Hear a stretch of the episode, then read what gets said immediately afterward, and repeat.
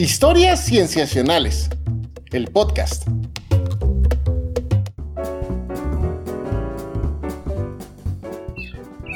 Bienvenidos a Historias Cienciacionales. Una vez más estamos grabando para ustedes, para traerles aquello en la ciencia que nos tiene pensando mucho, tal vez un poco preocupados, pero también intrigados y fascinados. Yo me llamo Víctor Hernández y estoy muy feliz de saludar a mis amigos, comenzando por Sofía Flores. Hola Sof. Hola Vicky, ¿cómo estás? Bien, gracias. ¿Tú qué tal? Bien, aquí ya con el calor asqueroso que hace en México. Mm, hay mucho, hay mucho. Sí, sí. Eh, que nosotros quienes tenemos la fortuna de grabar al lado de una ventana, eh, nos llega un poco de eso, pero también disfrutamos de lo que se ve afuera y seguramente que nuestro querido Rodrigo Pacheco también está disfrutando de lo que puede ver en su ventana. Hola, Pach. Hola, ¿qué tal amigos? Estoy muy contento de estar con ustedes nuevamente y ahora en este tema que nos trae aquí, ¿de qué será el tema que vamos a platicar hoy, Víctor? bueno, es un tema que, es muy cercano a nosotros, eh, a pesar de que bueno, apenas estamos empezando a conocerlo, pero antes de decir el tema, queremos agradecer a las personas que apoyan este episodio a través de Patreon, que desde patreon.com diagonal cienciacionales obtienen diversas recompensas como agradecimiento por su apoyo. Lo apreciamos enormemente. Y ahora sí, el tema de este episodio, em, vamos a hablar de ecología urbana y para ello amigos quiero presentarles también a uno de nuestros invitados que estará en este, en este episodio con nosotros. Me da muchísimo, muchísimo gusto saludar al doctor Fabio Angioleto. El doctor Fabio es investigador y profesor en el programa de posgrado en geografía en la Universidad Federal de Mato Grosso en Brasil eh, y desde allá se conecta para esta llamada también. Eh, hizo su doctorado en ecología en la Universidad Autónoma de Madrid en España Em, y bueno, vamos a platicar con él al respecto de este campo y nos da muchísimo gusto saludarlo. Hola Fabio, ¿cómo estás?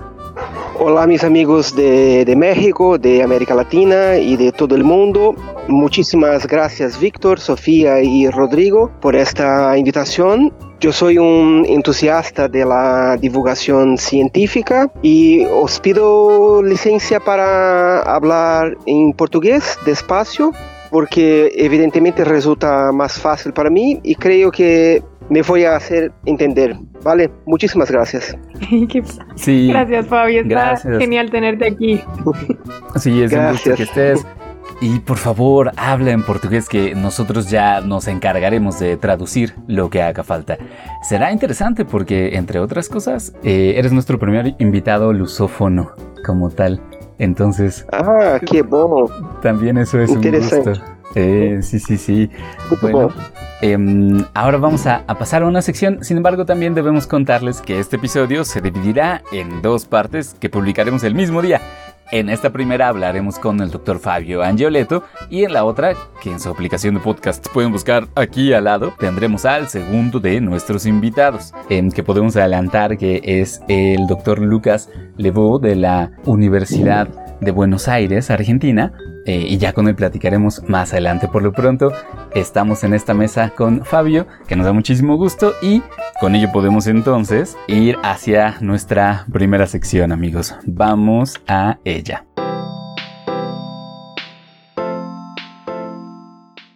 Una nota rápida antes de seguir. Van a escuchar que agregamos algunas ayudas de traducción a las intervenciones del doctor Fabio, ayudas que, por supuesto, son para que su mensaje llegue con más claridad hasta ustedes. Muy bien, esta primera sección, más que platicarles al respecto de un estudio en particular, queremos primero hacer una introducción, un, pequeño aperitivo, un abrebocas para este tema.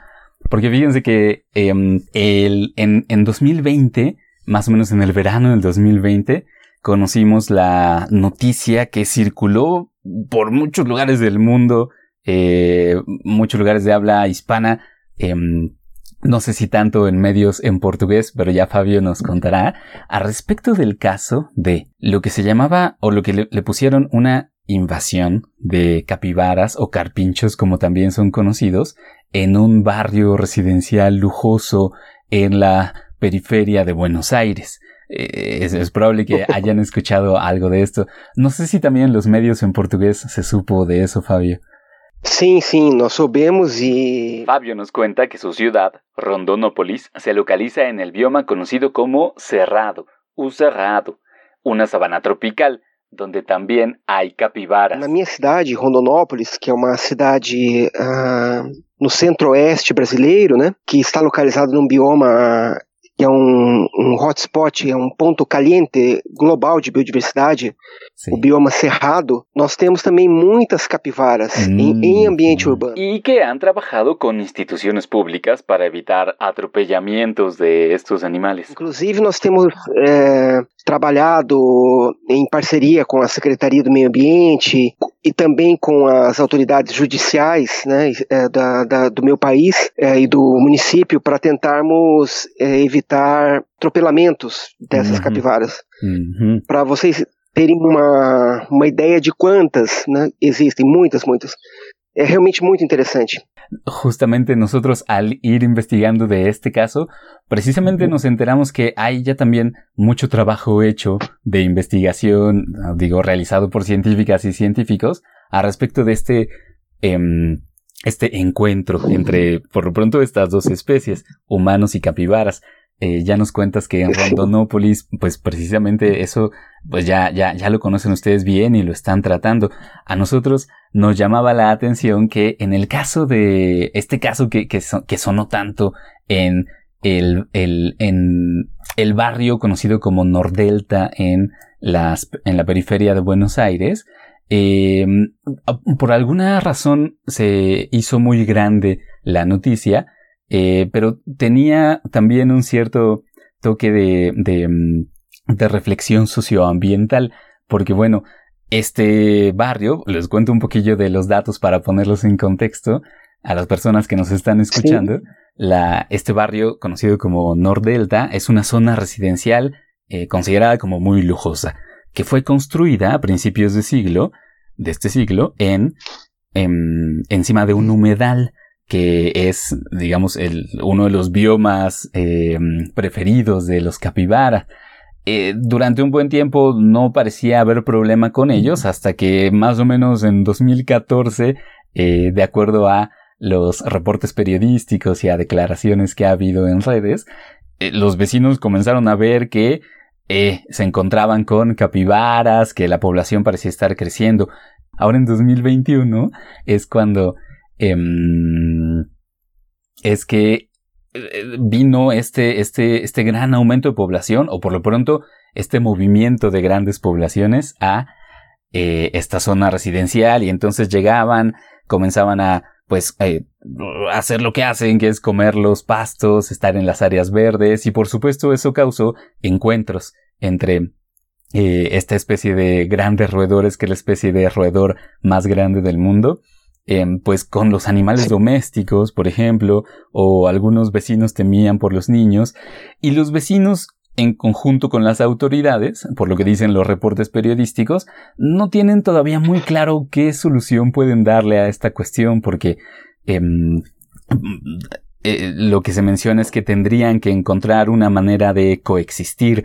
Entonces se ha propuesto que haya pequeñas reservas naturales, eh, pequeñas áreas verdes donde puedan estar ellos. Sin embargo, no deja de ser cierto también que su hábitat ha sido muy modificado y que pues las, los posibles esos, esas posibles causas de conflicto pues van a seguir ahí. Una, una de las que se menciona mucho en, en estos estudios que se han hecho ya previamente de la interacción entre capibaras y humanos que viven en ciudades eh, menciona que quizá uno de los mm, problemas más importantes sea el que pueden ser vectores de enfermedades, particularmente de la que es conocida como la fiebre maculosa, em, que es eh, causada por una bacteria, Rickettsia rickettsii, eh, a través de garrapatas que, em, que, que, que, viven y se alimentan de los capibara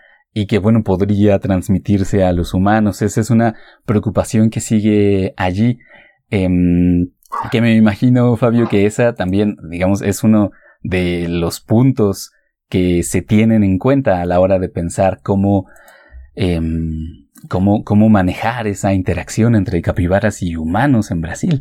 Sim, uh, meu caro Victor, uh, a sua descrição sobre o encontro da, dos carpinchos, ou capivaras, como dizemos aqui, né?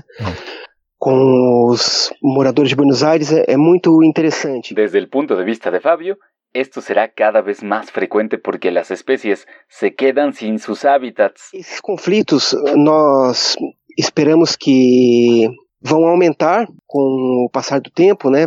Devido ao aumento da, da urbanização uhum. e a diminuição dos habitats é, prístinos, né? Onde essas espécies viviam. Fabio y su equipo han trazado mapas de su ciudad, Rondonópolis, en la que se ve cómo la urbanización ha encapsulado fragmentos de diversos tamaños del bioma, del cerrado, y esos espacios son oportunidades valiosas para la conservación. E claro, se há um ecossistema onde a gestão ambiental é realmente importante, esses são os ecossistemas urbanos, né? Uhum. Onde nós temos a, muita influência e, claro, nós influenciamos diretamente e indiretamente na composição de, de animais e de vegetação também, né? No caso de Rondonópolis, existem muitas, muitas. Nós mapeamos uh, algumas centenas de fragmentos de cerrado dentro de Rondonópolis. A cidade foi se desenvolvendo e foi encapsulando uhum. uh, fragmentos de cerrado, né? Alguns com é, 300, 400, é, mil hectares, um hectare os tamanhos, as áreas variam muito. Mas é claro, são esses fragmentos são oportunidades muito valiosas para a conservação da biodiversidade, para o, para o bem-estar humano também. São espaços valiosos para o bem-estar humano através da biofilia. Esa satisfacción, esos alivios psicológicos que encontramos al convivir con la biodiversidade. Porque você pode transformar essas áreas em parques. Uh, nós sabemos que existe uma área da biologia é, dedicada ao estudo dessa desse instinto, vamos dizer assim, que as pessoas têm chamado biofilia, né? Que é aquela satisfação que nós sentimos meramente a avistar uma paisagem verde, a, alívio psicológico, né, é, alívio de estresse e outras agruras psicológicas que nós temos durante, uh, no nosso dia a dia, né? Uh, mas eh, existem conflitos também. Existem conflitos também, como o de la transmissão de enfermedades.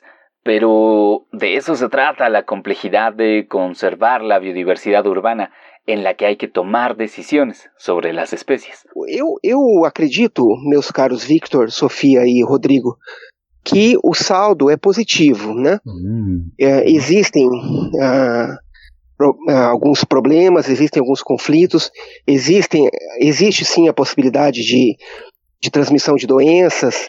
Nós não podemos é, é, esquecer, né? nós não podemos é, omitir esse fato. Sim.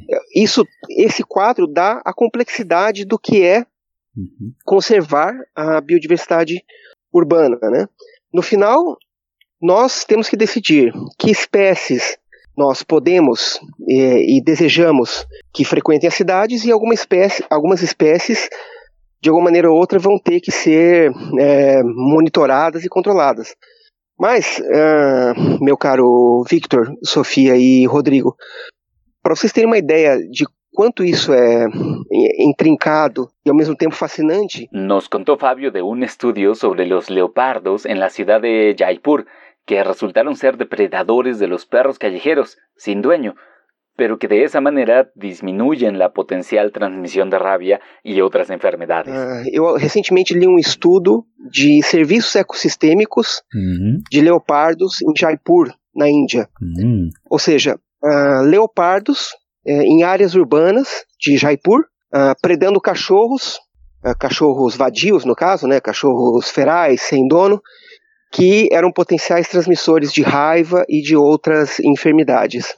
Então, é, é, isso. É, são, são ambientes complexos.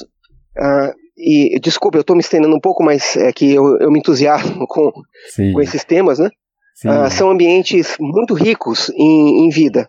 Uhum. Uh, ao contrário do que as pessoas pensavam, ou até os biólogos pensavam anteriormente, não são ambientes estéreis as cidades, né? Claro. Eles fervilham de, de biodiversidade. Sí, sí, sí, precisamente hacia allá queremos ir para, para preguntarte un poco más a detalle de esta perspectiva que nos dices, Fabio, de que los ecosistemas urbanos los podemos considerar ecosistemas y que además hay una riqueza de biodiversidad em, que hay que tomar en cuenta. Lo último que yo quisiera decir de este caso de los capibaras, de los carpinchos em, en ciudades, es un, un, un estudio eh, que encontré reciente también, que creo que va también en el ánimo de que eh, no lo veamos solo como los problemas que puede traer el encuentro entre estas dos especies, sino eh, posibilidades nuevas que pueda abrir. Resulta que un grupo de investigadores de la Universidad Federal de Mato Grosso do Sur, del Sur, liderados por Andresa Castro y por Graciela Edith de Oliveira, reportan haber encontrado lo que ellas dicen es una interacción nueva entre dos especies. Por un lado los capibaras y por el otro los coatíes, que conocemos bien en muchos países de Latinoamérica. Eh, estos mamíferos este de, de, cola anillada que este que, que, que, andan con la con la cola parada entre la entre la maleza la vegetación bueno lo que ellas encontraron es que en una eh, en un parque urbano en la, en la ciudad de Campo Grande, Estas, estas dos especies eh, tuvieron una interacción que no se había visto antes, lo que ellos llaman, lo que ellos llaman de protocooperación, porque lo que se dieron cuenta es que los capibaras estaban en este parque urbano, descansando a sus anchas, tranquilos, y los coatíes se acercaban a ellos y comenzaban a expulgarlos, como decimos en español, ¿no? A, a buscarle entre el pelaje las garrapatas. Entonces, pues eso es, digamos, eh, eh, los coatíes están alimentándose eh, de cosas nuevas, gracias a que están ahí los capibaras. Los capibaras pueden tener un poco de, em, digamos, les quitan esta carga de parásitos y es una, es una interacción que se ha visto en, en varias otras pares de especies, pero ellas la encuentran aquí dentro de un parque urbano. lo que ellas dicen es que, bueno, tal vez se pueda pensar como que este comportamiento pueda ser una, un, un indicio, una, una, un inicio más bien de adaptación a la urbanización. ¿no? A mí me gustó enterarme de ese estudio porque precisamente nos pone en esa en ese espíritu en el cual el encuentro de especies en un ecosistema urbano no necesariamente tiene que ser de conflicto. Y, y ya que, digamos, estamos tratando este, bueno, ya que les he contado de este caso que sonó mucho, me gustaría pasarle la palabra a mi querido Patch, que nos, que nos quiere contar justamente de la ciencia que estudia las interacciones entre los organismos en las ciudades, Patch. Me, gusta mucho el caso que traes de los carpinchos porque tiene muchas, muchos niveles, que es el, el que se invaden sus hábitats y también que se empiezan a desarrollar nuevas interacciones con otros organismos con los que comparten su, su hábitat y el espacio. Pero antes de empezarnos a adentrar, digamos, de lleno hacia los ecosistemas urbanos y que Fabio nos cuente mucho más de su trabajo, me gustaría ir un poquito más hacia atrás y platicar un poquito de exactamente qué, qué pasa con las ciudades, qué diantres son las ciudades, para empezar ahí. Y es que los humanos llevamos viviendo en ciudades por miles de años. Un ejemplo de ello, por ejemplo, es la ciudad antigua de Ur, cuya existencia se remonta a casi cuatro mil años atrás. Entonces, sus ruinas se encuentran en lo que actualmente conocemos como la región suroeste de Irak. E incluso otro ejemplo de ello es la ciudad de Egipto, que es muy famosa, y tiene cerca de 3.000 años o más de 3.000 años de antigüedad. Eh, y podemos pensar que las ciudades, hasta podemos pensarlo, que surgieron, digamos, como invención o como invento humano de forma independiente tanto en el continente americano como en otras ciudades, en, perdón, en otros continentes como África o Asia. Es decir, surgieron de forma independiente en estos continentes. Y podríamos decir que hacer ciudades es algo inherente de nuestra especie. Sería como una forma que tenemos de hacer ingeniería de ecosistemas y modificarlos. También hay que decir que, aunque algunos aspectos de las ciudades se han mantenido, como las concentraciones de humanos, la fragmentación de la vegetación nativa, como nos, comentaba Fabio y en el caso de los carpinchos, también se ha llevado la sustitución por otras especies vegetales eh, no nativas de la región a introducirlas a, esto, a nuestros jardines y a nuestros parques. Y también se ha mantenido en las ciudades el desarrollo de actividades económicas, eh, principalmente secundarias y terciarias, como son los servicios, y la infraestructura para hacerlo, como son las construcciones de edificios y calzadas. Pero a partir de la revolución industrial, podemos decir que algunos aspectos de las ciudades comienzan a cambiarla, comienzan a cambiarlas de una forma muy radical. El inicio de, la, de, la, de las industrias comienza a promover la concentración de viviendas hacia sus trabajadores para que estén cerca de sus centros de trabajo. Y a lo largo del siglo XX tenemos este incremento poblacional que ocurre que aún en nuestros días en el siglo XXI continúa en ascenso. Otra cosa que cambia también es el transporte y tiene cambios radicales. Primero tenemos los trenes que permitieron tener o mover una mayor cantidad de personas hacia estos centros de trabajo, pero luego llegan los autos, los autobuses y ocurren y empiezan a surgir distintos medios de transporte motorizado y no motorizado que han permitido que las personas puedan moverse fácilmente a través de grandes distancias. Ahora incluso podemos pensar que aunque no es deseable, no se tiene que vivir cerca de los centros de trabajo y el transporte facilita la llegada de urbanitas a través de grandes y grandes distancias que pueden tener las ciudades. Entonces, estos aspectos del siglo XX y XXI que han ido cambiando en cierto sentido, han dado inercia y forma a las ciudades que vivimos hoy en día. Y esto ha ocurrido en tal magnitud que ha cambiado a nuestra sociedad y a los paisajes en donde ocurre la urbanización. Por ejemplo, uno de estos aspectos que han cambiado es el tamaño de la mancha urbana en la superficie terrestre.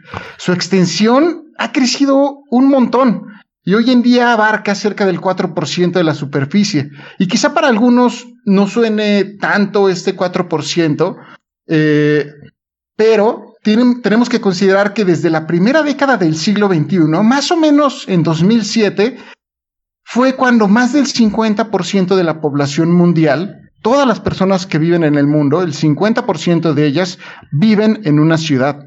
E incluso se espera que para el 2050 este porcentaje crezca hasta llegar al 70%.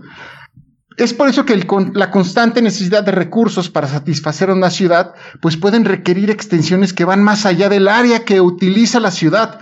E incluso se han llegado a considerar entre las 10 amenazas más importantes a la biodiversidad. Entonces es común una percepción de las ciudades en cierto punto como aséptica o una ciudad con muy poca vida, aparte de la humana. E incluso se ha registrado que conforme pasa el tiempo y nuestras sociedades son más urbanitas, el contacto con la naturaleza que los individuos urbanos tienen se va reduciendo. Y con el paso de las décadas, los urbanitas cada vez frecuentan menos áreas naturales o conocen menos de las especies que habitan su entorno. Este fenómeno que ocurre en urbanitas, este del que les hablo, se ha denominado la extinción de la experiencia. Y este fenómeno de la pérdida del contacto con la naturaleza de los urbanitas, pues resulta muy preocupante en los tiempos que vivimos de la crisis de la biodiversidad, porque en realidad los urbanitas van a ser mayoría y la mayoría va a tener un poco contacto con la naturaleza o está teniendo un muy poco contacto con la naturaleza. Entonces yo me pregunto, ¿cómo se podría proteger o conservar lo que no se conoce? Entonces a finales del siglo XX, de la mano de esto, de esta inercia que les estoy contando, empezaron a hacerse estudios pioneros que buscaban entender por qué hay especies que persisten en ciudades. Y estos estudios comenzaron a señalar que las ciudades, pues como vemos con los carpinchos, no son lugares inhóspitos como se pensaba. E incluso, como tal, se comportan como un ecosistema en toda la extensión de la palabra, como bien comentaban, y tienen ciclos biogeoquímicos propios y también hay especies de árboles, aves o mamíferos e incluso insectos que comparten características similares entre todas las ciudades del planeta.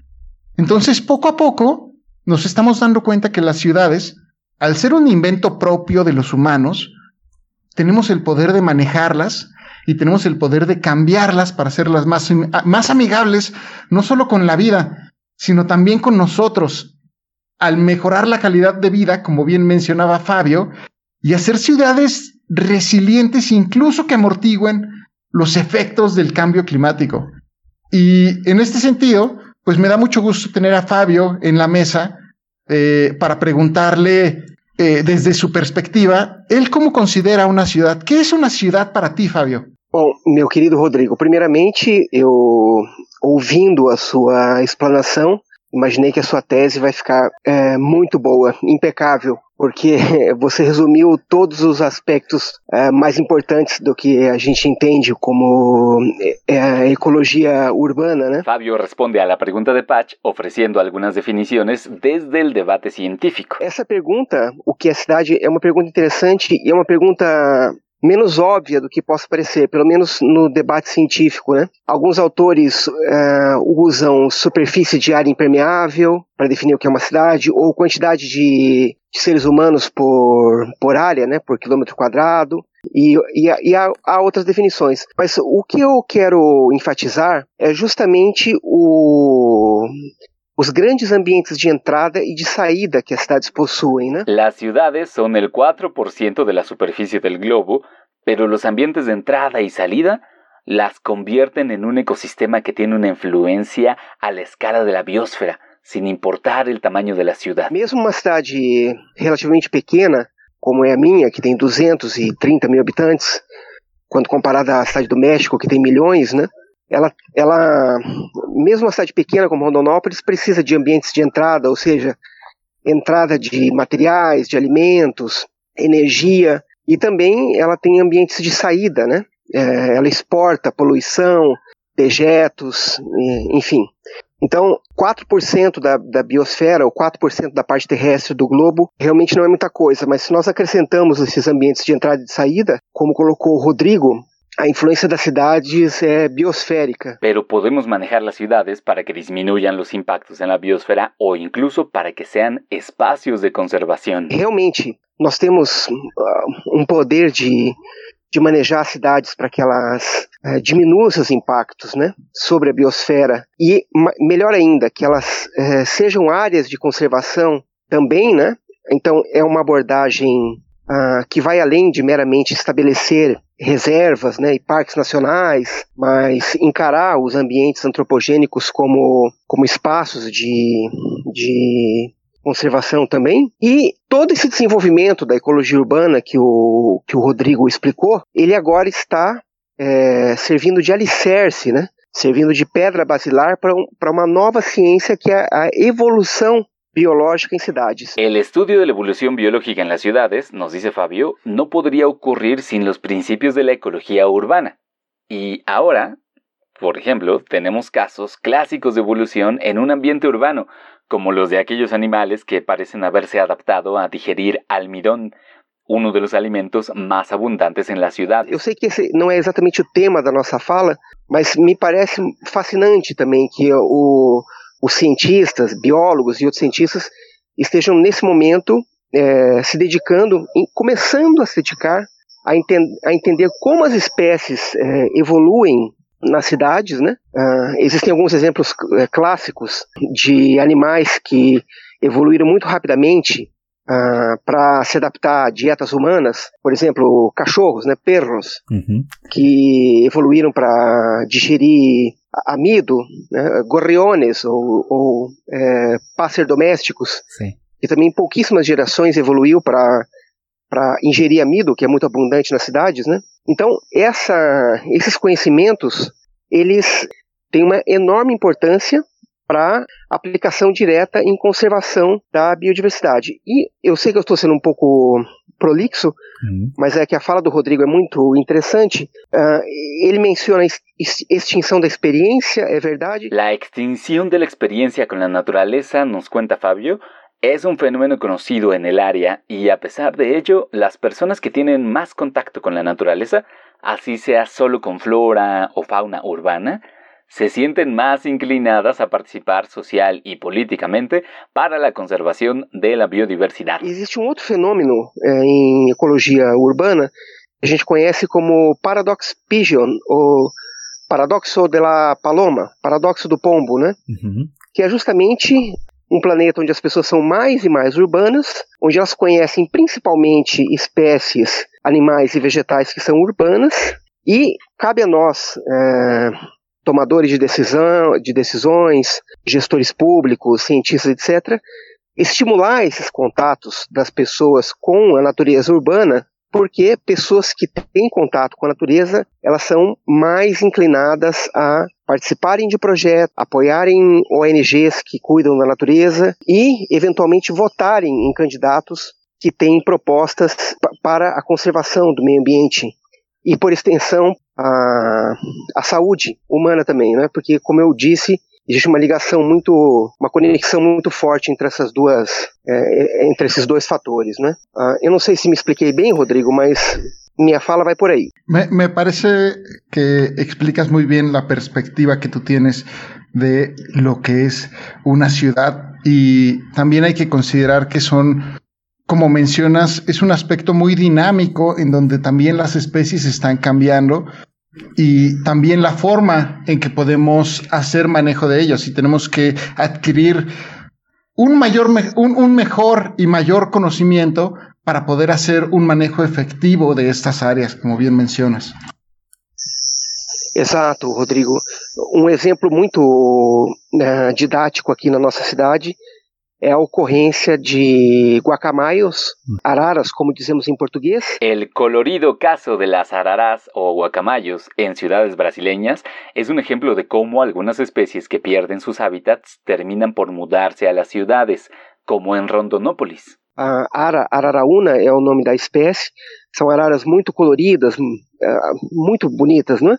Uh, nós sabemos que nos ambientes prístinos elas estão, as populações estão declinando e cada vez mais a gente tem notado cidades brasileiras que onde ocorrem araras. Y Fabio y su equipo investigan cuál es la postura de sus conciudadanos al respecto de ofrecer refugio a los guacamayos, creando nidos artificiales o plantando árboles frutales para ellos. Então, nesse momento, nós estamos investigando com os habitantes, com os cidadãos de Rondonópolis, qual é a aceitação deles para instalar ninhos artificiais, uh, artificial nests, para os guacamayos, né? E qual é a disposição dos moradores em plantar árvores frutíferas que servissem de alimento para esses, para essas aves, né? E nós descobrimos que uh, das três classes sociais, alta, média e baixa, a classe média é a mais propensa, a, é, a, é a mais disposta a instalar ninhos artificiais nos seus pátios e plantar árvores frutíferas que alimentassem esses, essas aves. Então, uh, se vocês me permitem uma, um breve comentário. Claro. A eco ecologia urbana é necessariamente uma intersecção entre ciências naturais e ciências sociais. É impossível a gente planejar a conservação das, dessa, desses, desses guacamaios em, em ambiente urbano sem entender como as pessoas, né, como os seres humanos interagem com essa fauna. Por isso que nossa, nossos estudos sempre têm um, um pé no ambiente e um pé na sociedade. Essa intersecção nos interesa muchísimo. Sí, definitivamente, Fabio, y qué bueno que, que lo comienzas a mencionar porque, bueno, creo que puede ser un buen momento para cerrar esta introducción y pasar ya a, platicar contigo uh, más al respecto de todo esto que nos cuentas de estas perspectivas y de varios otros ejemplos que, que nos quieres contar. A mí me gusta mucho la manera en la que has expresado que, bueno, las ciudades pueden ser muchas cosas, pero también desde la perspectiva de la ecología urbana pueden ser grandes espacios de oportunidad de conservación de la biodiversidad, espacios para estudiar las dinámicas de las poblaciones de organismos que habitan en ellas y sí. también espacios sí. de educación ambiental. Está fantástico. Uh, Vitor, só gostaria de acrescentar uma informação, um, um comentário claro. sobre esse estudo da, dos coatis e, do, e dos carpinchos em Campo Grande. Ah, sim? Eu não conheci esse estúdio, mas me, me parece muito interessante. Sim. E é só um exemplo entre muitos, né? Sim. De como nós temos tudo a descobrir, a investigar é, sobre a ecologia e biodiversidade de cidades uh, tropicais. Né? É realmente fascinante. Obrigado. Sí, gracias, gracias a ti, Fabio. Que efectivamente todavía tenemos todo por descubrir al respecto de las ciudades como ecosistemas. Fantástico. Pues entonces vayamos a la siguiente sección.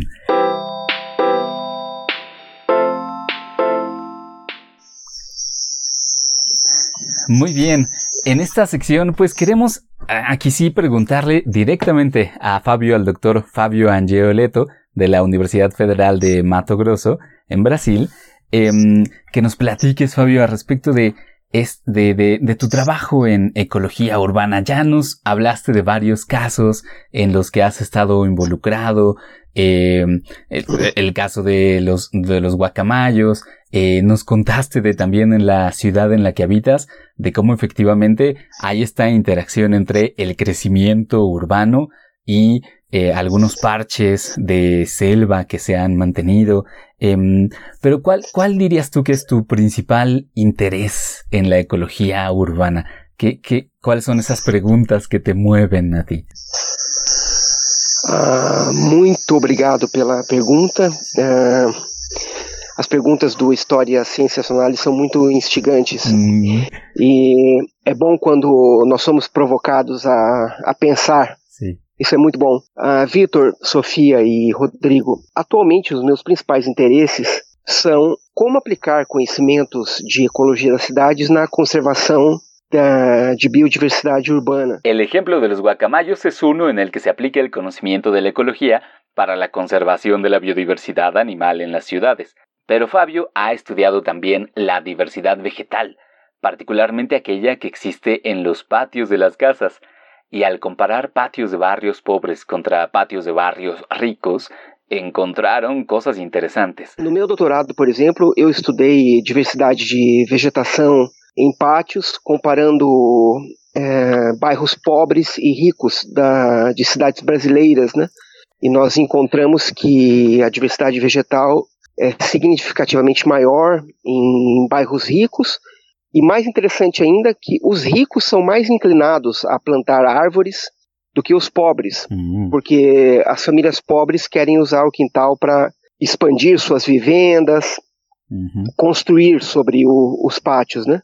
Então são exemplos é, simples, mas que é, dão uma boa dimensão dessa relação intrincada entre ambiente eh, y sociedad. ¿no? Lo intrincado de esa relación entre ambiente y sociedad en las ciudades, nos dice Fabio, proviene también de todos los factores que tienen influencia en la biodiversidad. Sempre eu tenho em mente que conservar fragmentos de vegetação, ou a vegetação de um, de, dos pátios, ou a, as árvores na, na, nas ruas e avenidas, depende sempre de entender fatores sociais, culturais, políticos, uh, econômicos e legais que estão uh, influenciando uh, aquela biodiversidade.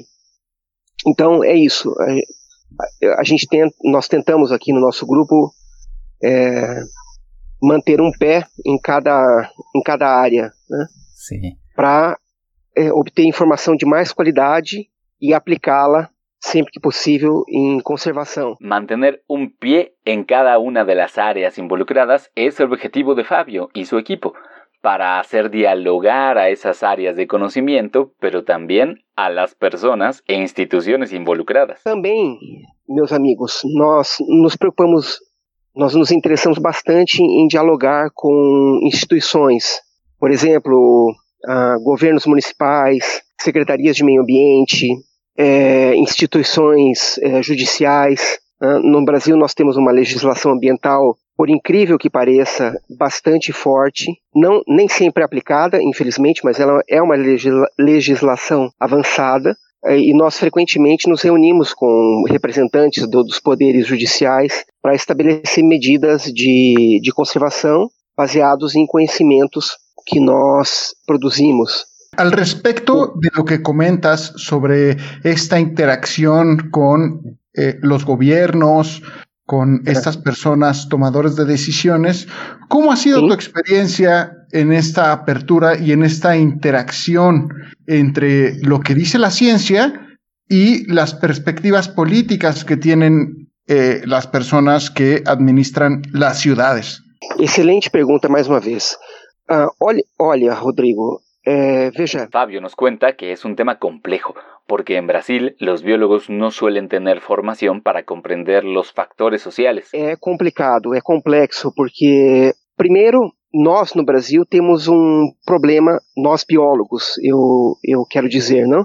Nossa formação ainda é muito ingênua, no sentido de que somos treinados para identificar espécies, uh, para calcular, mensurar dados ecológicos, etc. Mas nós não temos treinamento na, durante o nosso curso de biologia para justamente para isso, para compreender fatores sociais que cada vez são mais importantes para a conservação da biodiversidade. É, é bastante fácil de entender isso, né? Pero a lo largo de su trayectoria, Fabio ha aprendido a entrar al mundo político, pues el mundo técnico y el político colisionan frecuentemente y a veces entran en lucha. A necessidade é a mãe da invenção e no decorrer da minha trajetória eu fui aprendendo a, a entrar um pouco nesse mundo que é o mundo político, né?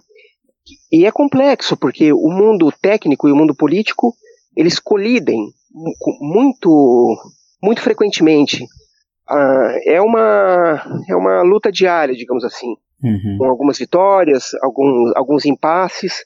Ah, que, o que, na minha experiência, é o pior, é o mais triste no Brasil, é que muitas políticas não, não têm continuidade. Então, o que eu quero dizer? Que um governante municipal, um prefeito, ele institui uma política ambiental e o prefeito seguinte ele a abandona sem maiores explicações por uma questão arbitrária, enfim, de cunho pessoal do prefeito, né? Lo, lo que comentas es muy interesante porque pareciera que los tiempos ecológicos que requieren tomar ciertas medidas son muy distintos a nuestros sistemas sociales en el sentido de que entra un gobernador que tiene un objetivo que cumplir o tiene ciertos planes y al momento que existe o se da este recambio político, se pueden llegar a abandonar estas eh, estos manejos o estas iniciativas de hacia el ecosistema urbano que requieren más allá de un tiempo político y requieren pensar en tiempos ecológicos como tal que requieren décadas, lustros o incluso eh, projetos indefinidos en el tiempo.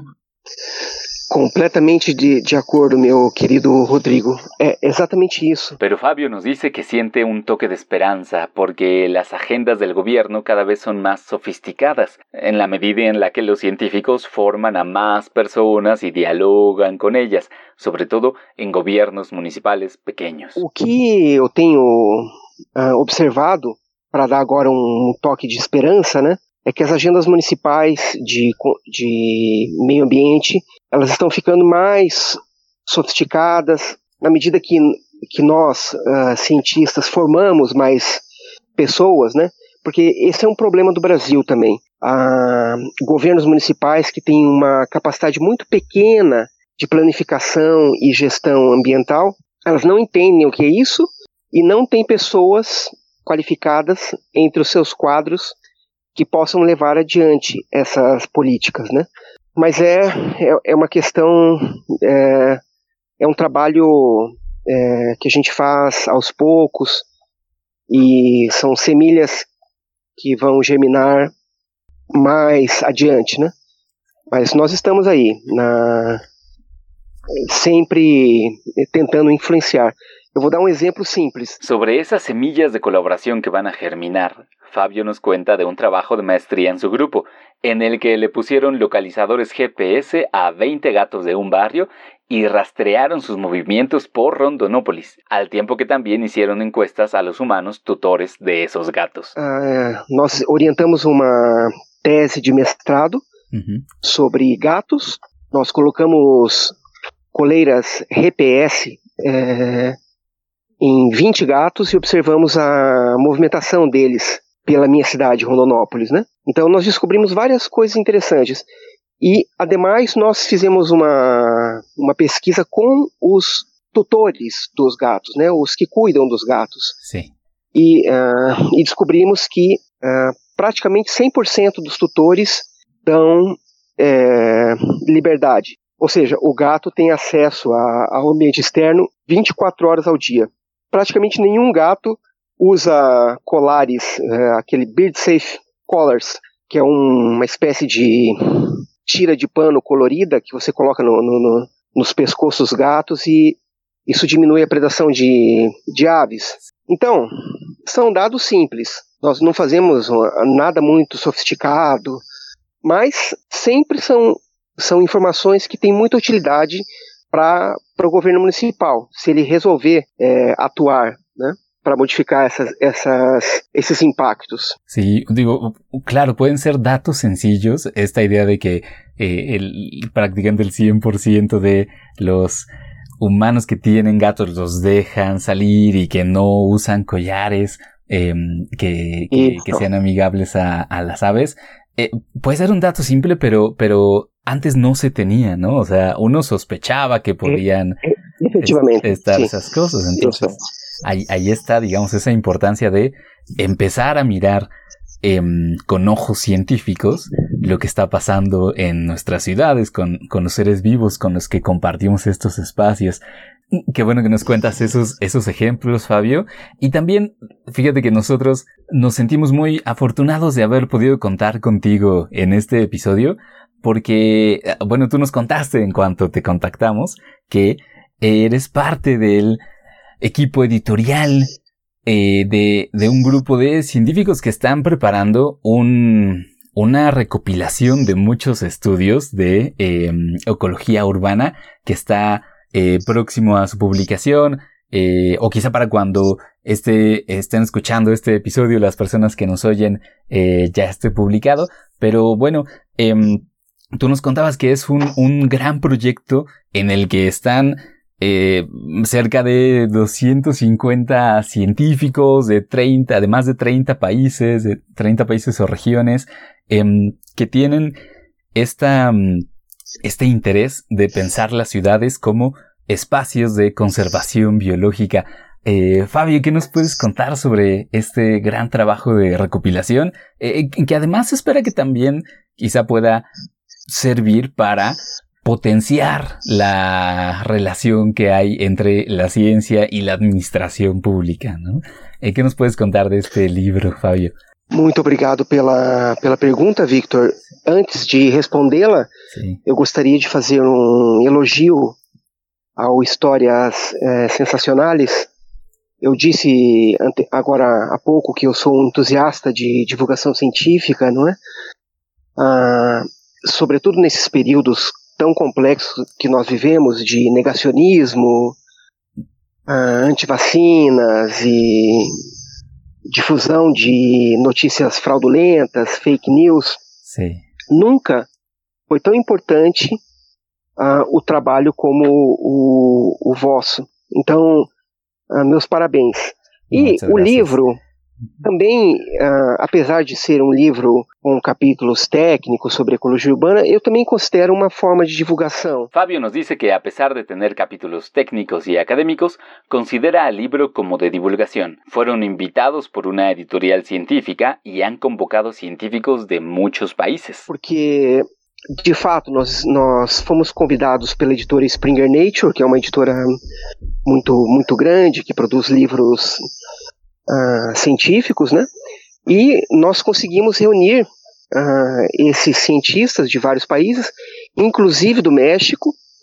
Uh, os mexicanos, nossos colegas mexicanos, são autores de seis capítulos do, desse livro, que, cuyo título es Ecology of Tropical Cities. ¿no? Y la idea es darle voz a científicos de ciudades tropicales, porque el 90% de los estudios actualmente se hacen en Europa o Estados Unidos, lo que es paradójico porque las ciudades tropicales están creciendo y se ubican en biomas muy ricos en biodiversidad. Nossa ideia no livro é, primeiro, dar voz aos cientistas da, dos trópicos. porque 90% aproximadamente das publicações sobre ecologia urbana são baseados em estudos realizados nos Estados Unidos e na Europa. Uhum. O que é um tremendo paradoxo, né? Porque as cidades tropicais estão é, crescendo de maneira muito rápida, muito avassaladora, e geralmente as cidades tropicais estão localizadas em, é, em biomas de altíssima é, biodiversidade.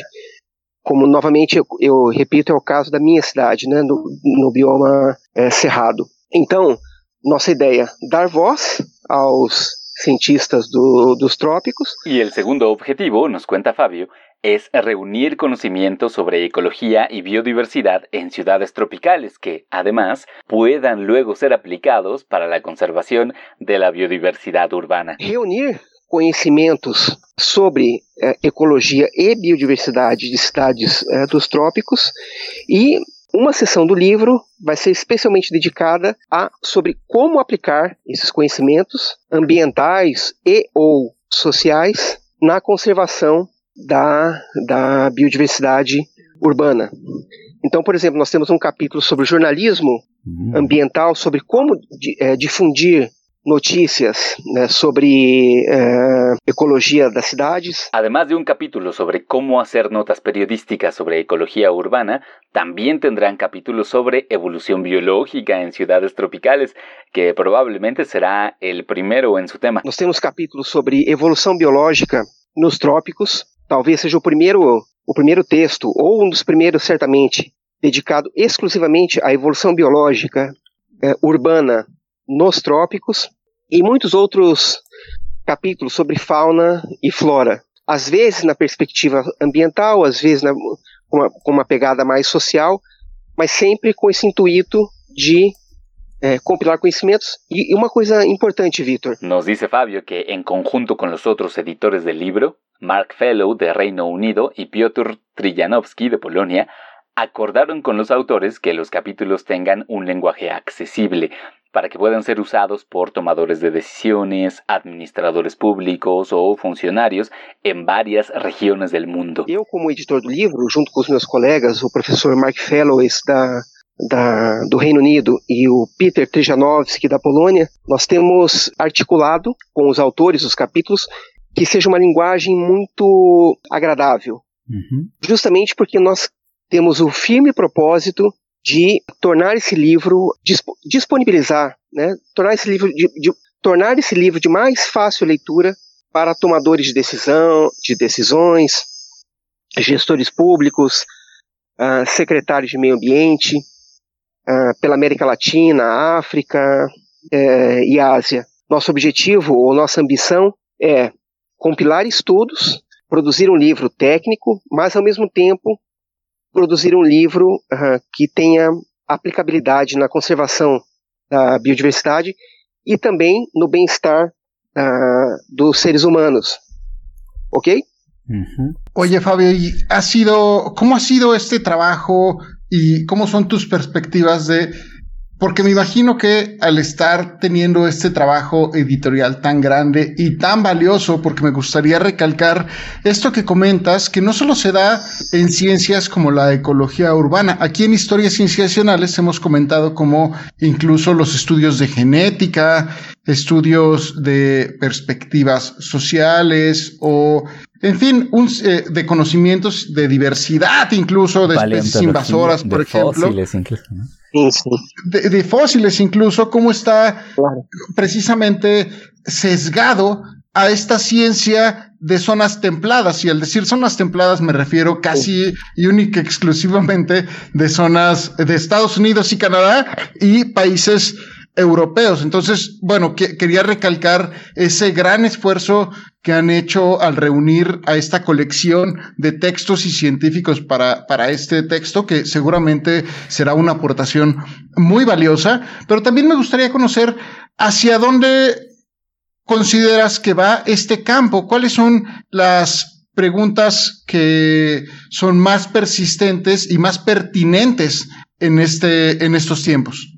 Ah, muito obrigado pela pergunta, Rodrigo. Fabio nos cuenta que el libro existe gracias a Internet, esa tecnología que al mismo tiempo que crea un ambiente de odio o de fake news, permite que personas muy calificadas de diferentes países trabajen en un mismo proyecto. Primeiramente, esse livro uh, é uma. Ele existe graças à internet, né? Realmente, uh, como disse o filósofo John Gray, quando os seres humanos inventam uma tecnologia, em algum momento eles perdem uh, o controle dessa tecnologia e eles nunca sabem onde, onde a tecnologia vai levá-los, né? Então é curioso que com a internet nós tenhamos uh, ódio nas redes sociais, disseminação de fake news e outros impactos negativos, mas também nós tenhamos essa oportunidade de uh, de reunir uh, pessoas muito qualificadas de muitos países e, e que aderiram a esse projeto muito entusiasticamente, sabe, Rodrigo? Isso é fantástico. E sobre o futuro da ecologia urbana, Fabio recuerda que en los años 90 era raro encontrar artículos científicos sobre el tema, pero ahora llegan al 14% de los artículos en las revistas de ecología. Todavía hace 20 años, sus colegas creían que ir a congressos de ecología urbana era uma tonteria. Eu comentava há pouco com um colega que nos anos 90 nós tínhamos alguns poucos artigos sobre ecologia urbana e hoje a, última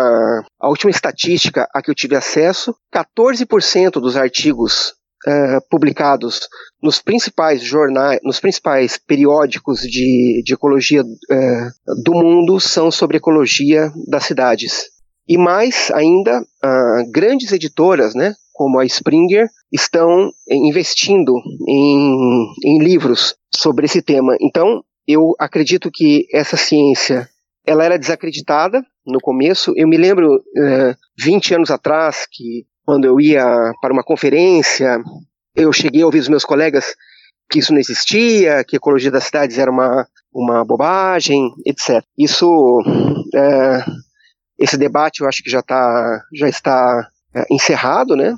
E, na minha opinião, o futuro da ecologia urbana é interdisciplinar. Nós, principalmente nós biólogos, temos que sair da bolha da biologia e começar a dialogar com as ciências sociais, com arquitetura, com urbanismo, para entender a complexidade dos fatores humanos né, que influenciam a, a maior ou menor conservação da, da biodiversidade e, ademais, mais uma vez eu digo, a aplicação desses conhecimentos na conservação da biodiversidade e na melhoria da qualidade de vida humana. Assim que Fabio cree que a biologia conversará cada vez mais com disciplinas sociais, como a arquitectura e o urbanismo, para saber cómo influyen los factores sociales en la conservación de la biodiversidad y cómo se pueden aplicar esos conocimientos. Nos cuenta también del ejemplo sencillo pero ilustrativo de la biodiversidad vegetal en un gradiente social en el que parece verse que cuanto más pobre el barrio, menos árboles tiene. Um exemplo muito simples. Quando você pesquisa, quando você estuda a diversidade vegetal de pátios através de um gradiente social, você obtém muitas informações sobre como diminuir esse, essa enorme lacuna que existe entre bairros sem vegetação. No Brasil, isso é muito comum, eu não sei se no México é assim, é. mas no Brasil, quanto mais pobre o bairro, menos árvores. É, é uma, é uma constante. Então, quando você é, estuda os fatores humanos que estão por trás dessas diferenças brutais, né, entre bairros ricos, muito arborizados, e bairros pobres, é, cimentados, você tem é, informação muito poderosa, né, é, é, instrumentos muito poderosos para mudar essas, essas realidades. Informação poderosa para cambiar realidades, nos diz Fábio, pois a fim de contas queremos mejorar a qualidade de vida em nossas cidades, que podem ser muito injustas. E, claro, aumentar a qualidade de vida das pessoas na, na América Latina é muito importante, porque nós, como latino-americanos, sabemos quão é, injustas são as cidades, né? Socialmente e ambientalmente também. E neste, além da, de melhorar a qualidade de vida, você também acaba por aumentar a, a permeabilidade das cidades para a, a biodiversidade.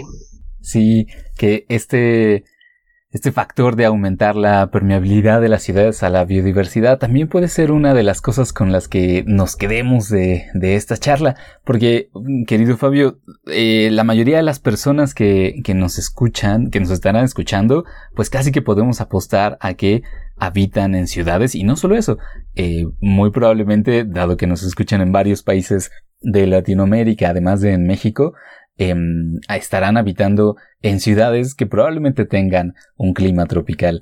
Entonces, em, ya para, para ir perfilando el final de esta charla, Fabio, ¿qué, qué, le podrías decir a, a las personas que nos escuchan, que son habitantes de ciudades, que, bueno, probablemente han visto o escuchan la biodiversidad que tienen cerca, pero eh, quizá no la habían visto desde esta perspectiva. ¿Qué les podrías decir a ellos para terminar esta charla? Uh, existe um, um cientista norte-americano chamado Stuart Pickett. Eu admiro muito o trabalho desse, desse cientista. Ele atua em vários campos, entre eles a ecologia urbana. Fabio nos cuenta que quando entrevistou a Stuart Pickett, un científico especialista en varias áreas, le escuchó decir que la ecología urbana más interesante es la que conecta ciencias naturales, sociales y humanidades, y que además es aquella que busca soluciones a los dilemas ambientales urbanos junto con las personas que viven en esas ciudades. Eu tive a oportunidade de entrevistar o Dr. Pickett para uma revista brasileira e ele me disse uma coisa muito interessante. Ele disse que A boa, a, a, a ecologia urbana mais interessante é aquela que vai a, conectar é, ciências naturais, ciências sociais e humanidades. E mais, a, é aquela ciência que vai procurar soluções pra, para os, os dilemas ambientais urbanos com as pessoas que vivem nas cidades, né? Então, isso significa borrar essa distinção um tanto arrogante entre cientista e não cientista, digamos assim, né? Uhum. Uh, uma pessoa, um cidadão interessado em plantar árvores é um é um, um uma pessoa tão valiosa para mudar um pouco as realidades grises da, da cidade quanto um, um, cientista ou um técnico. Uma pessoa que solo está interessada em plantar árboles é tão valiosa como um científico ou um técnico para cambiar as realidades grises de las ciudades. Fabio cree que as soluções solo serão eficazes si las personas se involucran con el proyecto, como en el caso de los guacamayos en Rondonópolis. Inclusive, é, eu particularmente acho que qualquer solução para os problemas ambientais urbanos, ele só vai ser efetivo se as pessoas é, se engajarem nos, nos projetos, né? Então, nós não vamos, por exemplo, é, conseguir manter guacamaios em, na, na minha cidade se as pessoas não abrirem suas portas para instalarmos ninhos artificiais e oferecer um abrigo para esses uh, uh, animais. Claro. Entende, uh, Victor? Sim. Então, é, para os nossos ouvintes, cientistas ou, ou, não cientistas, a minha mensagem é essa. É, precisamos de alianças é, entre as pessoas, poderes públicos, instituições, e eu sou, eu sou moderadamente otimista sobre o futuro das cidades latino-americanas. Eu acho que se essas alianças acontecerem, nós poderemos democratizar uh, o verde, democratizar o acesso a, a, aos benefícios da biodiversidade, uhum. ao mesmo tempo que nós uh, aumentamos a capacidade das cidades de conservar a biodiversidade urbana. Democratizar el verde. Democratizar el acceso a los beneficios de la biodiversidad al tiempo que aumentamos la capacidad de las ciudades de conservar la biodiversidad urbana. Esa es la mensaje que yo tengo para los nossos ouvintes. Ah, fantástico. muchas, muchas gracias, Fabio. Pues estamos llegando al final de, esta charla contigo. Eh, doctor Fabio Angioleto de la Universidad Federal de Mato Grosso en Brasil. Eh, y te agradecemos enormemente por este tiempo que nos has brindado y nos gustaría preguntarte si alguna persona quiere saber más al respecto de tu trabajo em, o contactarte tal vez directamente para algún interés científico o no científico, eh, ¿dónde es que pueden buscarte? Ah, maravilhoso. Eu Eu tenho uma conta no Twitter, é, vocês podem me encontrar lá, ou através do meu e-mail, que é o Fábio underline Angeoleto, A-N-G de gato, E-O-L-E-T-T-O, arroba yahoo.es de Espanha. Podem buscar a Fábio em Twitter ou em seu correio fabio-angeoleto, que se deletrea A-N-G-E-O-L-E o arroba yahoo.es. Él siempre les contestará, aunque solo sea para decirles que no les puede ayudar. Vai ser um prazer. Eu sou, eu sou muito cuidadoso com a minha correspondência. Nunca deixo de responder um e-mail, mesmo que seja para dizer, olha, não posso te ajudar. Uhum. Mas eu nunca deixo de responder meus e-mails. Então, os ouvintes da história sensacionais, por favor, uh, me procurem. Eu vou ficar feliz de saber que vocês me encontraram através desse, desse ótimo podcast. Oh, muchas gracias, Fabio. Pues no nos queda más que agradecerte una vez más, Fabio, por haber estado con nosotros en esta charla y también debemos decir que te agradecemos eh, adicionalmente porque em, eh, la cápsula que escucharemos a continuación, antes de pasar a la plática con Lucas Lebeau, em, es una pequeña cápsula de eh, un editor en Spring and Nature que también nos ayudaste a conseguir. Eh, vamos a, terminar esta, esta sección escuchando esa cápsula de Joao Pilder-Basel que nos platica un poquillo más sobre este proyecto del libro. Así es que por todo ello, Fabio, por tu apertura, tu, eh, tu entusiasmo tan grande, este, desde que, que expresaste desde que te invitamos, te agradecemos mucho. Ok, meus amigos, eu gostaria de, de agradecer a vocês três. Eu gostaria de aproveitar também para dizer para vocês que eu tenho uma filha de três anos de idade que se chama Flora. Hum. E quando eu sonho com uma cidade mais verde, é um sonho para minha filha também e para para todas a, as crianças desse mundo vasto. Claro. Muito obrigado, Victor, Sofia e Rodrigo. Muchas gracias, Fabio. Gracias. Muchas gracias. Ay, muchos saludos a Flora, por supuesto. Bien, amigos, aquí termina la primera parte de este episodio. La segunda parte, en la que platicamos con el doctor Lucas Lebeau de la Universidad de Buenos Aires, en Argentina, la pueden buscar ya mismo en nuestro feed del podcast porque ya está publicada, salió hoy, no está aquí juntito. Y ahora a continuación, para terminar este, escucharemos las cápsulas de los editores y la entrevista personal con Fabio. Hola amigos del podcast Historias Sensacionales, ¿cómo están? Me llamo Joao Puderwasser, soy editor de publicaciones en Springer Nature y soy editor responsable por el libro Ecology of Tropical Cities con el doctor Fabio Angelotto, Piotr Trinovsky y Mark Fellows. Quiero agradecer la invitación para hablar un poquito acerca de este libro que creo que será una publicación muy importante en el campo de manejo, conservación dentro de ambientes urbanos. Para nosotros este es un tema muy importante porque trata de asuntos que están en discusión en toda la comunidad académica global, especialmente lo que se trata de los Objetivos de Desarrollo Sostenible de la UN. Para nosotros esta publicación será muy importante porque va a reunir un conocimiento que actualmente no se encuentra muy bien descrito en la literatura internacional. Esto porque las principales publicaciones de libros acerca de ecología en ciudades está más relacionada a los Estados Unidos y a Europa. Entonces, esta publicación enfocada en ciudades tropicales será muy novedosa y agregará conocimiento que será importante para diversas ciudades a, todo el mundo.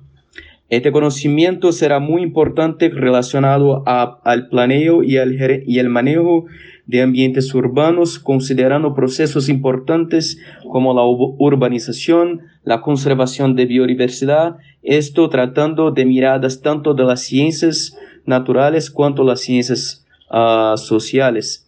Uh, estoy muy entusiasmado con, esta publicación y agradezco la oportunidad para hablar un poco acerca de este proyecto. Un abrazo.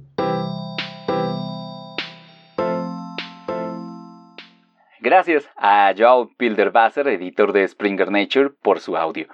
Y ahora vamos a escuchar a Piotr Tryjanowski de la Universidad Poznan de Ciencias de la Vida en Polonia, quien nos dice que la razón por la que entró al equipo editorial del libro es porque le encantan los trópicos, que son muy interesantes desde el punto de vista de los ambientes templados, y porque nuestro conocimiento sobre cómo se adaptan animales y plantas a ciudades está sesgado hacia las zonas templadas le gustan los retos y si se puede recolectar información sobre muchas ciudades tropicales de todo el mundo y de diferentes sistemas sociales, él cree que se podrán resolver acertijos para tener una visión más coherente. Hello.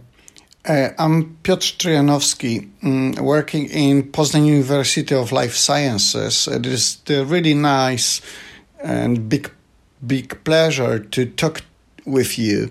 So the question is why I decide to join the team and to editing the book under the title Ecology of Tropical Sites, Cities, Natural and Social Sciences Applied to the Conservation of Urban Biodiversity uh, with Fabio and with Mark.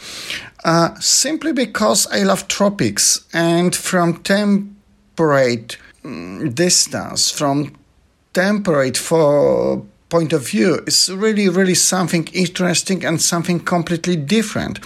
So, our knowledge about urbanization processes, about how uh, wild animals and plants adapt to life in the cities, are very much skewed to temporal zone just because you know in the in the rich countries like US or Western Europe is the huge number of universities and people have tendency work much closer to the universities and and in the same and in the same um, uh, zone, geographical and eco, eco, ecological zone. So, but I like very much um, some challenges. And working for the tropics for the tropical cities is really kind of challenge. So if we collect uh, together a lot of data from many many tropical cities from different parts of the world from different continents and from different countries from different social systems i guess we may obtain very interesting puzzles and put out all puzzles together to to to make to prepare a much bigger coherent vision. So i hope the book will be ready in the next year and uh, i'm excited to join the project and hope we uh, cross fingers for our success because it will be success for more people not only for the editors and for the authors I guess so. And you are welcome.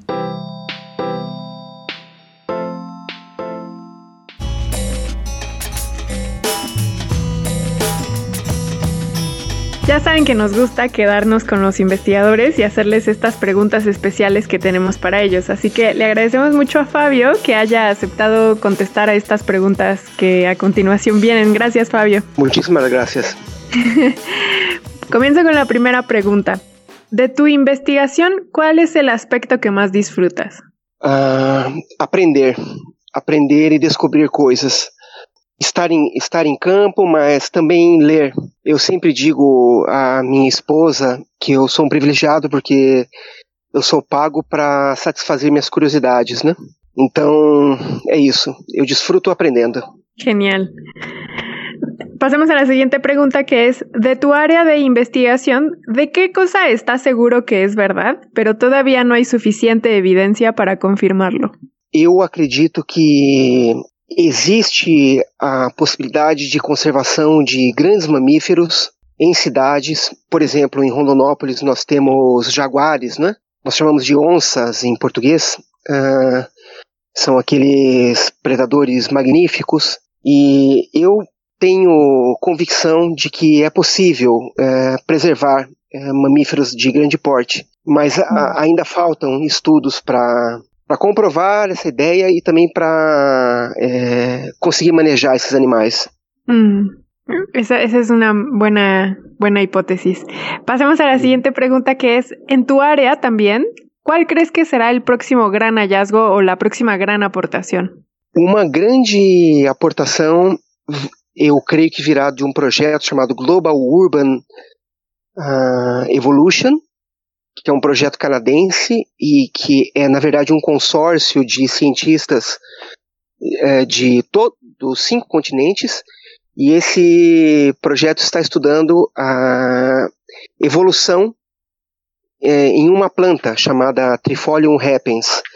Então, eles uh, devem publicar esses resultados uh, em breve na revista Science, onde eles comprovaram que existe uh, evolução paralela dessa espécie em todos os continentes, em 160 cidades, Uh, as populações de trevo ou Trifolium repens elas evoluíram para adaptarem-se a determinadas condições urbanas, independentemente da, da localização, né?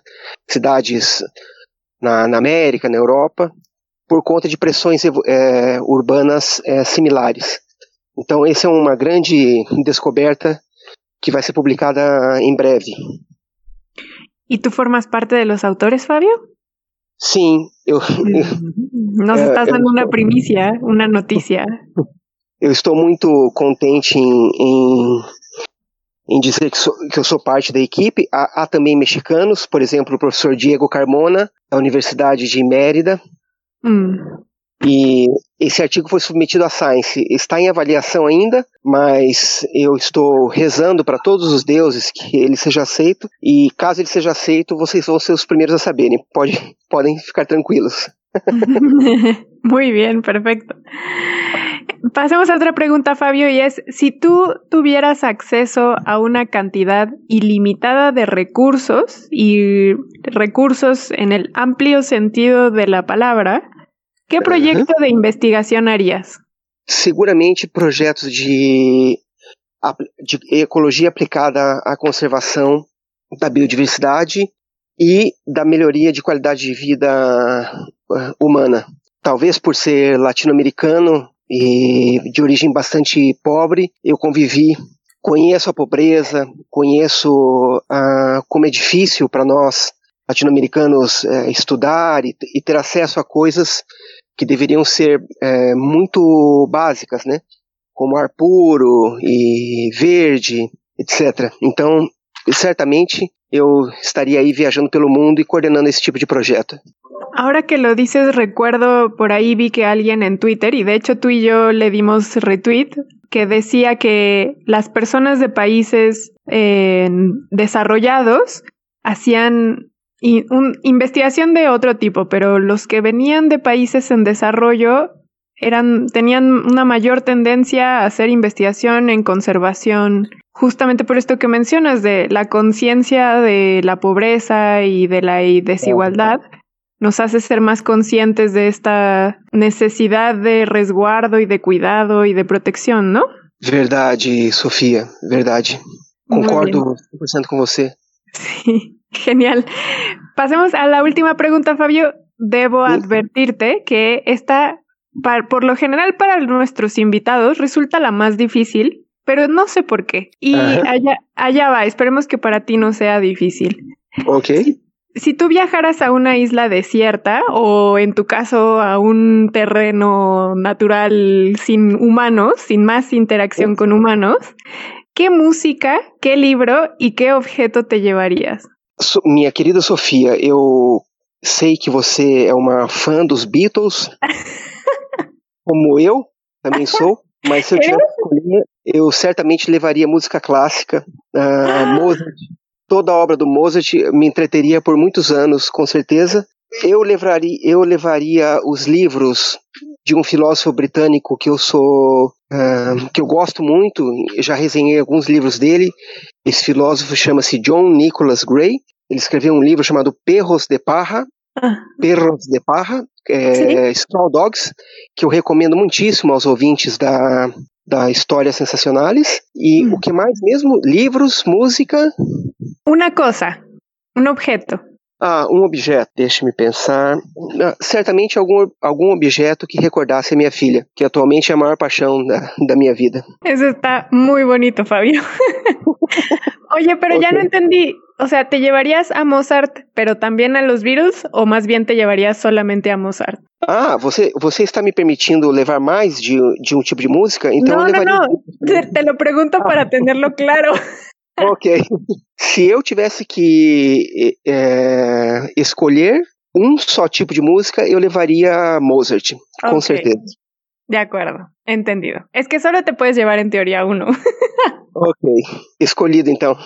Está muy bien, muy bien. Bueno, pues Fabio, te agradecemos mucho tu participación en este episodio y en Bye. general también para responder estas preguntas. Muchísimas gracias. Ok, Sofia. Precisando de mim, basta me chamar, tá bem? Muy bien. Um grande abraço para vocês. Obrigada, Fabio. Esto fue Historias Cienciacionales, el podcast.